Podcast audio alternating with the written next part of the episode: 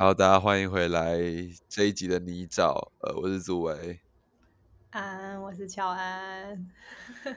好，今天我们应该也是一样，你是读德勒兹的对话嘛？然后我还是在读，就是拉图的。我们从未现代过。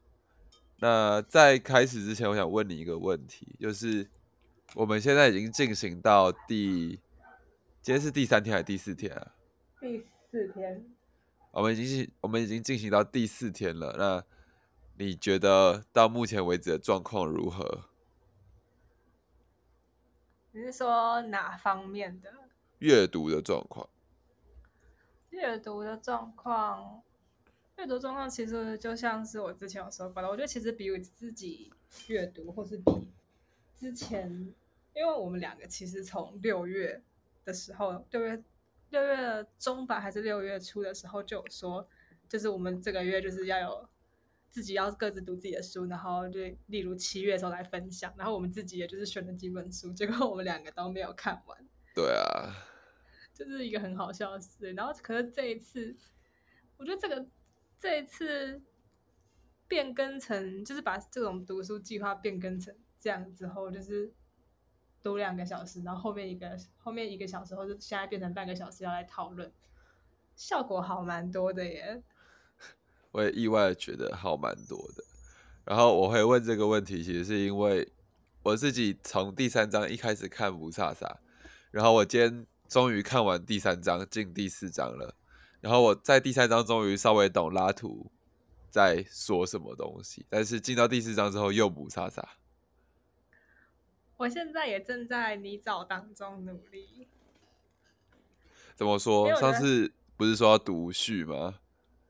哦，我还是从第二章啦，因为我上已经把第二章，我昨天已经昨天讨论之前我就已经把第二章读了一小点了，但我第一那个序只看了一句话，就是我觉得我是个经验主义者 OK 我还是继续再看第二章，这样。好，不然来说说，我们一样来说说今天看了什么东西吧。今天哦，我今天看了大概第二章快，第二章的德勒兹讲的部部分快要一半。哦，可是因为它比较有点像是用一种分享式的方式在讲，所以就是读了很多，但我还没有抓到它这一整。就是之前读第一章会有一些，就是某一块某一块可能有某个重点，或是那一整章有某可能在讲某一件事，但这一章比较还没有抓到一个核心，或者是还没有抓到他要讲的概念或重点，这样。但他其实就是现在看了第二章一半了，然后他其实他花很大一部分在讲逃逸耶，就是我前几天也有跟你提到过很多次，就是逃逸这个逃逸的概念事。情是，对啊，然后他已经用了三嗯个词在、在讲逃逸了，比如说，比如说，比如说 get out、flight 或者是 flee，flee 应该是 flee。这三个词其实意思差不多啊，都是逃跑、逃逸这样子。嗯，可能是力道上的差别，这样。嗯，我觉得应该，我觉得他在使用的时候可能没有这样，可能没有这个意思，可能就只是用一些不同的词吧，或者是根据句子的那种词性变化，需要使用到不一样的。有机会，有机会。刚刚开始之前，就是我们不是有稍微小聊一下，然后都说就是不飒飒，对啊，很糊哎、是你觉得你你那边糊在哪里？等下我来讲讲我这边糊在哪里。那就是其实我觉得，就是这一章刚开始看的时候，其实还蛮蛮有一个方向的，就是哦，他就是在解释逃逸这件事情，或是把逃逸这件事情讲的更更仔细一点，或者是他立场更明确一点这样子。然后，例如它里面就这一次就有讲说，因为因为这张还是就是昨天有说过的，就是论英美地区的优势，所以还是有就是拿来跟法国比较之类的。然后他就他有里面有解释是说，他就说逃逸就是不是一种，不是旅行，然后也不是移动，它甚至就是可以发生在一个单点上，嘿，就是从单点上画出一个逃逸线，这样。然后他认为就是他认为旅行这件事情，呃，应该是说相对于在这个逃逸的概念里面的旅行，他认为在这里面这个旅行是有一种，就是很像是我们平常在说的那种观光或者旅游的感觉吧，就是你就是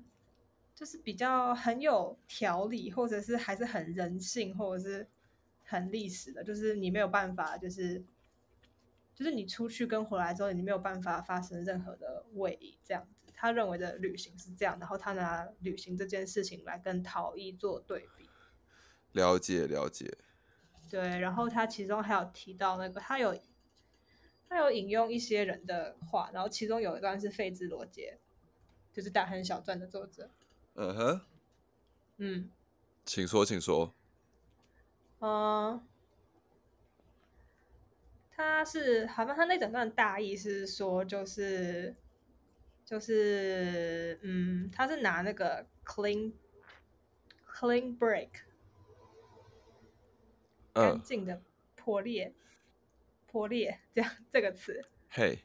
他费兹罗杰是用这个词，然后他就说，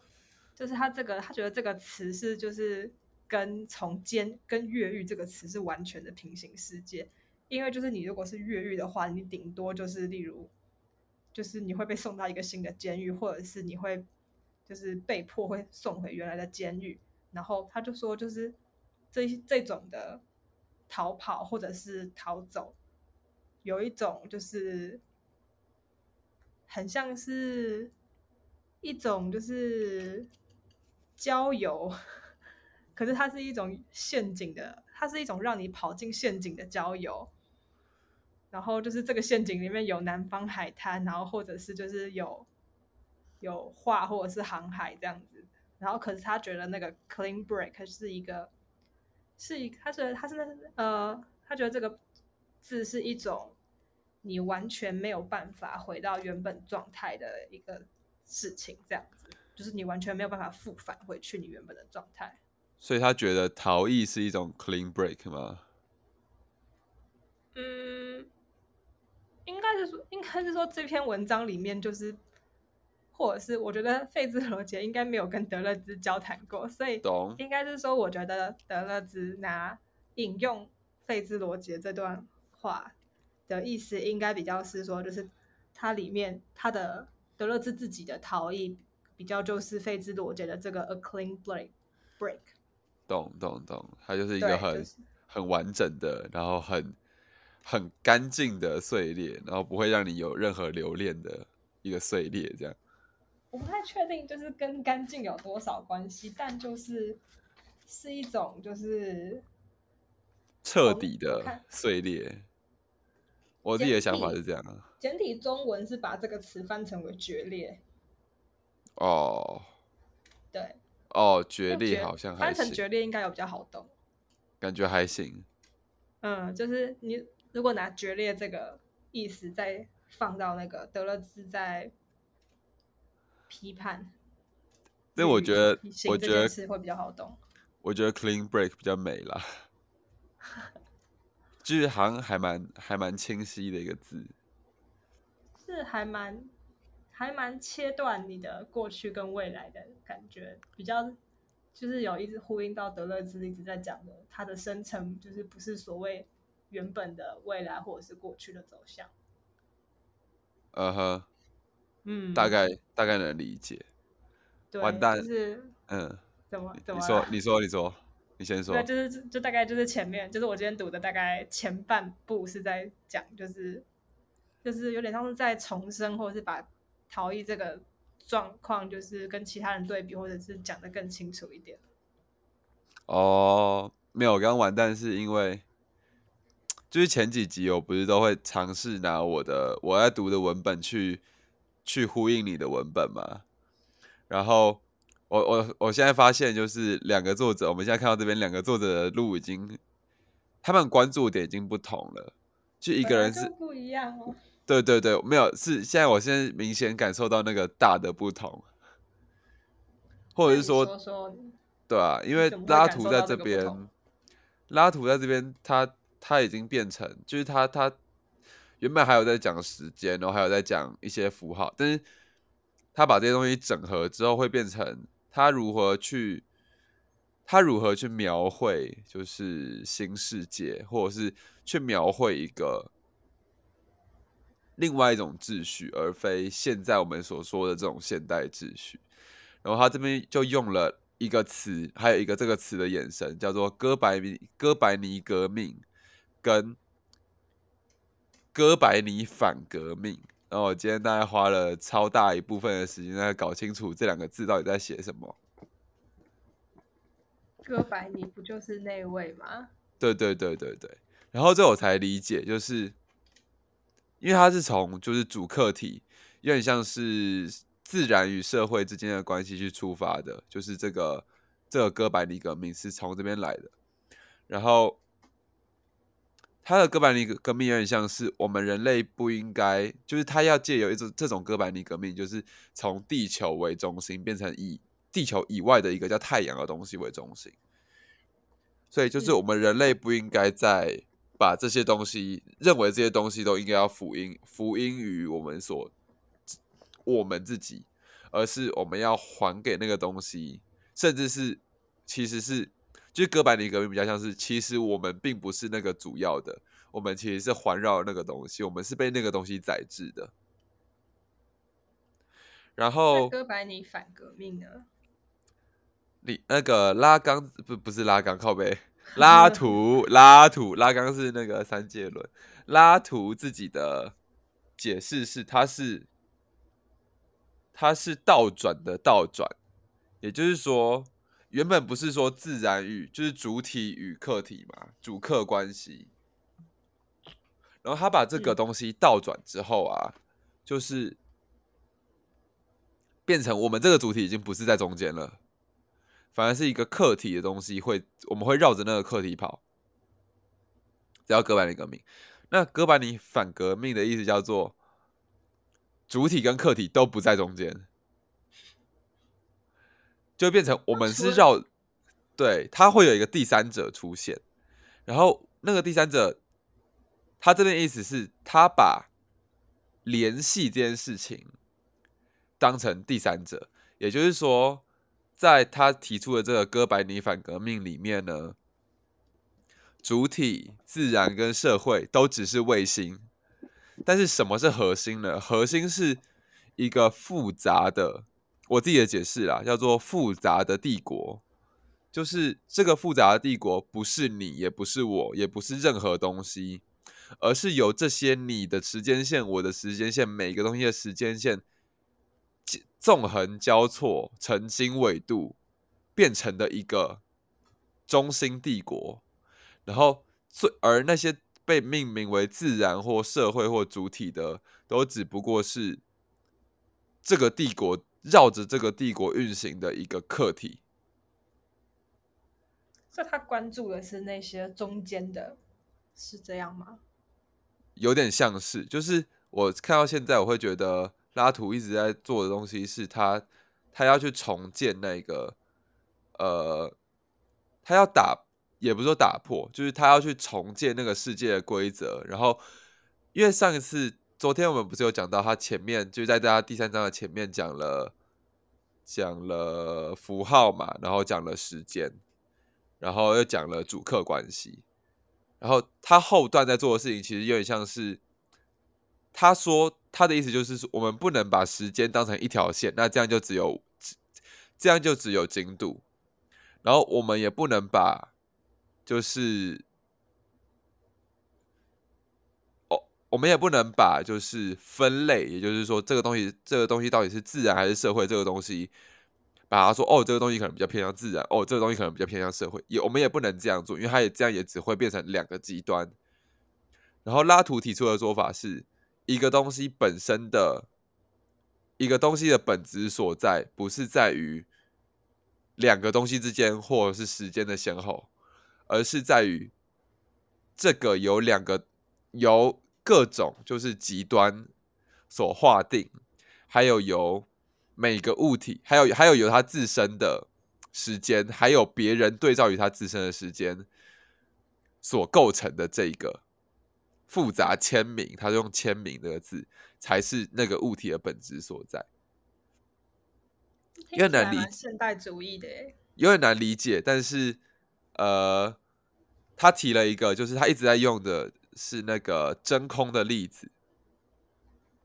就是他这边他提了五个真空的例子，然后是还有他从第一真空到第五真空，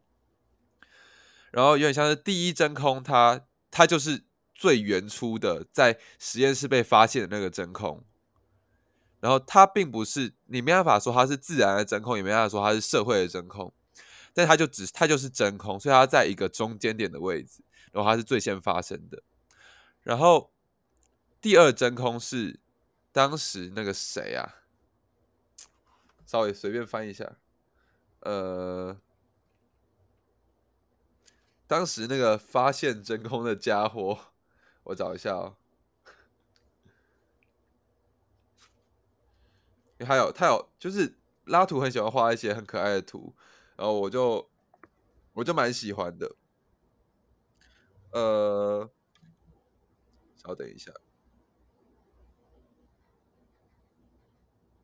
波伊尔是波伊尔，在他他用他制造的机器出来，然后创造出的那个真空叫第二真空。那它比起自然的真空，它其实比较像是人工制造的真空，所以它会更偏向于社会一点点。那什么是第三真空呢？第三真空就是人类在发现他们我们制造了这个真空以后，其实有一些地方有自然的真空存在，那叫第三真空。所以它会它会比起。第一真空还要再更，第一真空是中线，它它比起这个中线，它更偏向自然一点点。然后第四真空是人类发现，哎，有这样的真空之后，他们去界定真空是什么，那叫第四真空。那这个界定又会让这个真空，这个界定出来的真空又会会比较会比一开始的第二真空，也是被制造出来的真空更偏向社会。然后就是最后是第五真空，第五真空就是它就是真空，它甚至还没被发现，那它就是真空的真空，它是完全从属于自然的，所以它基本上会最偏向于自然。但呃，拉图在这边说每个东西都是真空啊，那什么？那真空的本质在哪里了？真空的本质是这个由一二三四五的一二三四五是时间线了，由这个一二三四五还有这个社会跟自然的纵轴所构成的这个真空的签名。这是真空的本质所在，是不是有点复杂？蛮复杂的，所以我没有要做什么评论。所以我我会认为，就是拉图在这边，他他其实划定了一个很很复杂的蓝图，而且那个蓝图是有回应到很是很关乎于时间的，而且是。甚至有点颠覆我们现在对于时间的看法。比如说，我现在桌上有卫生纸、有杯子、有书。现在我们的时间可能会认为我的时间是跟着卫生纸、书跟杯子的时间一起推进的，但拉图觉得不是，就是我自己是我自己的时间。呃，杯子是杯子的时间，书是书的时间，卫生纸是卫生纸的时间。我们都有我们自己的时间和历史脉络。然后。甚至是我处在的这个环境也有本身的历史脉络，所以，但是现代社会会会用一个框架，也是有用一种类似宪法的东西，把这些东西强制强制汇集在一起。但拉图在做的事情是把这些东西拉开，甚至是把我论述他们的论述拉开。就是我来讲，他杯子这个东西也是一个，就我讲他，我称呼这个。这个物体为杯子的这件事情，他也把它拉开了。所以，他今天之所以为杯子，其实是因为不是因为它是杯子，而是因为我，而是因为它它被制造出成这样的形状，还有它本身，还有我称呼它为杯子，还有我想象它为杯子。它是有一个非常复杂的，就是一个东西的意义是有非常复杂的各种呃网络之间。互助而成，而这个互助，也就是他前面讲到的中心帝国，是在这个中心帝国外面才产生出了才会说你看就是自然，你看社会，大概是这样。所以这就是我今天读的很懵的原因。然后他第四章又要讲一些，他他第四章他第四章叫做我一直咬咬舌头，叫做相对主义。然后他讲到现在，感觉还是在铺陈啦，就是他在讲了一个有点像是为什么现代人会双重标准的的原因，这样，但是他还没讲原因，他只是讲了现代人会双重标准这件事情，就是这就是我今天头痛的原因。哦，不过我觉得他对于时间的概念，其实或者是刚对于你说那个本质的概念真空的地方，我觉得还蛮还蛮像是那个哎佛学或是禅学的看法，就是在那个我不知道，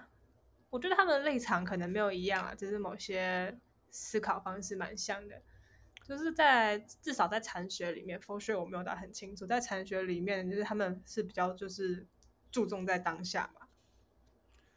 然后所以他们会，然后他们会觉得就是像是这种，就是因与果的关系，其实是我们去想象出来的，就是只有我们会这样子，只有就是人类会这样去推论事情，就是例如你今天讲了一个什么哦，所以是因为什么，所以你才觉得什么。但是其实就是这些事情本身根本没有需要被强加在一起，也没有需要连成在一起。但是我们很习惯去用历史性的方式在思考。其实我读到一半的时候也会有这种感觉，就是会不会在某一个佛学或禅学典籍里面，只用一句话就解释了？我觉得有机会是只用一句话就解释了拉图想要讲的全部，但是。我会觉得，如果以你刚刚那样的说法，我觉得是有一点点差的，因为我觉得有差，只是，但是它的可能的差别是跳脱的那个地方，跳脱的那个部分有点像，但可能着重的部分不一定像。对对对对对，就是他们时代性本来就不同，所以拉图可能会比起禅学啊或佛学更更贴近社会，就是他毕竟已经是存在，就是他是生于社会的人嘛。所以那个着力点可能会稍微不一样，哦，但就是蛮有趣的。然后这本书的标题“我们从未现代过”，其实越看会越有感觉。也就是说，也就是说，呃，我们一直都是在，就是他的意思是说，现代人自称的现代人，一直都处于一个还没现代的状态，因为他们从来没有。真正的进入那个现代的规则里面，可是因为现代本来就没有规则啊。不如说他这边划划定的发展，他这边划定的现代是有一个大规大叙事在的，就有一个大的规则，然后把它叫做宪章，就是一个现代的，比如说科学，比如说我们划定科学社会，比如说我们划定。划定媒介，这个就是一个，它本身就是一个宪章，就是我们这样划定。可是，如果我们真的要被划定，应该也只能被以后的人划定吧？就像是我们现在在划定，例如希腊化时代，或者古罗马时代，或是日治，然后之类的各种朝代的话。所以他说，我们从未现代过。应该是说，我们在未来人的眼中，算是其实根本不是现代吧？可是“现代”这个词，就是刚好在大概二十世纪初吗？还是十九世纪初的时候被创造出来？然后我们就开始使用这个词。这我可能没法回应诶，因为我觉得，我觉得我他，我觉得他会在第四章写到，所以我觉得我我先不急着回应。好，那你那边呢？你今天有什么读到有趣的地方吗？就是就是前面就是我刚刚跟你讲的，有点类似在解释逃逸这件事情。然后后面的话，后面的话，嗯，后面有提到一个有趣的历史人物，叫做理查三世。哎，说说看，说说看，好奇好奇。但我跟英国历史本来就没有很熟，嗯哼，我们认识的哪个人跟英国历史有熟的？反正就是简单来说，理查，就反正简就是简单来说，理查三世是一个没有政治抱负的人，但他最后当上国王了。可是他的目的并不是为了要，就是就是造福百姓，或者是就是把领土扩张，他就是纯粹就是比较是为了为了当国王而当国王。简单解释就是这样。嗯哼，所以，然后，然后之所以提到提到理查三世，是因为德勒兹在讲说，呃，欺骗者跟背叛者是不一样的。然后，然后我觉得他比较德勒兹的立场比较是背叛者这边。怎么说？怎么说？得，因为因为你呃稍微区分一下的话，就是好像好像欺骗者相对来说啦，或者是至少在儿子的想法里面，比较不是一个创造新事物的人。嗯，对，可是就是就是背叛者的话，因为他就是有点像是刚刚前面说的 a clean break，就是他有点类似在跟某些东西决裂，嗯，对，所以他就是因为这个决裂之后，就是就等于是说，好，有点像是你就是背弃了一点，背弃了一个什么，或者是背弃了一个条件之后，那你之后就得重新去创造一个新的条件或环境，这样。懂，懂大概是就是背叛者跟欺骗者的概念。然后，然后他就认为，他觉得理查三世是一个就是非常欺骗者的一个哦，非常背叛者的一个人。然后他就是同时就是就是背叛了所有人，然后就是也，等下我想要看一下他原文怎么写的。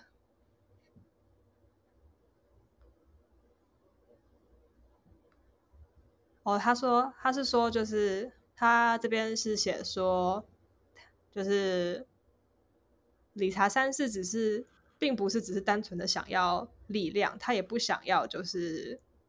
就是征服领土，但他想要的是一种战争机器的组合。然后他，然后他就说，他怎么可以就是不只是当一个背叛者，还背叛了所有人，在同时间这样做。哦，对，因为因为他他就只是想当国王嘛。有点类似。OK，你说你说，对那可是我不太哦，有一个地方我开始有点不太懂的是，嗯，他在描述他跟他的未来的皇后的对话，然后反正他就是说，就是就是虽然虽然说，哦，他未来的皇后叫做 Lady Anne，他就说虽然 Anne 知道 Anne Anne 安娜好，就叫安娜吧。他就说，虽然安娜就是知道说，就是就是好像就是理查画出来的线是一条很歪曲的逃逸线，可他还是就是被他说服了。嗯对，然后他就说，然后他就说，就是这不是因为这是一个，这跟一个对象的选择没有关系，啊哈，但是是跟它是一个生成有关系。虽然说这是一个邪恶元素的生成，生然后他成，就说，对，生成就是昨天说那个 becoming。嗯然后他就说，在理查的选择里，在理查选择安娜的里这个这件事情的里面，有一种女人的生成在理查三世里面。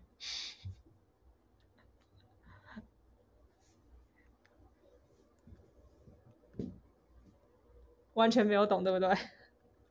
完全没有懂，完全没有，哎、完全没有懂。他他英文是说，In his choice of Anne, there is a woman becoming in richer. Yep. 那他指的应该是安娜，是安娜的女人的生成在理查吧？嗯，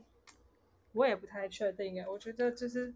是因为理查，所以安娜生成了一个，她经历了一个女人的生成吗？哎，没有，可是他说这个生成，这个女人的这个女人生成是在理查三世里面，就是就是我们当就是好像这有点像是说，就是也不一定是说，例如理查是男的，所以他不可以有女人生成。只是我就在想说，哎，这到底是一个什么样的状况？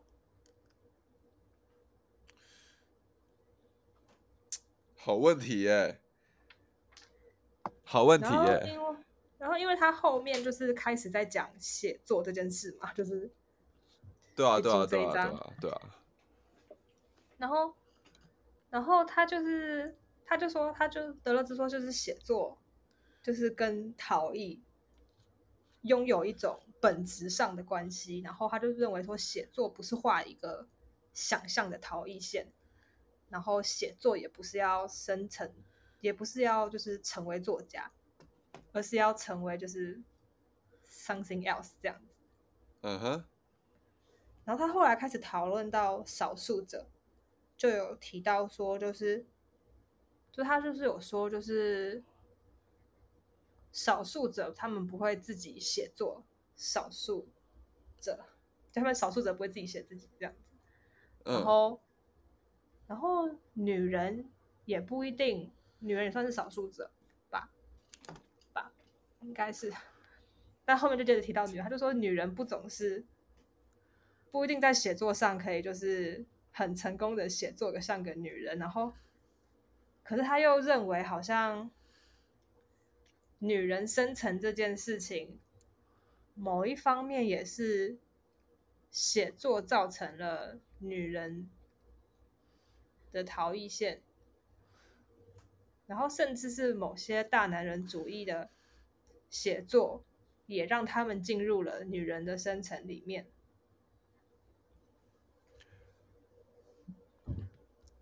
感觉我感觉需要厘清一下这个女人的对对对对意思是什么，因为她感觉也可以代成是一种社会地位或者是一种社会位置，嗯，特别是以那个时代来说，但就是我觉得好像这一整大段就是就是，但我觉得他并不是要特别。我觉得德勒兹应该不是要特别提女性主义或者是类似的概念，只是只是这个比喻我还没有太懂。了解了解。对啊，可能。搞不好明天就会，对啊，搞不好明天就会提到了。希望希望。好哎，那我们今天差不多就到这边喽，你觉得呢？好啊，那就这样啦，大家拜拜，拜拜，拜拜。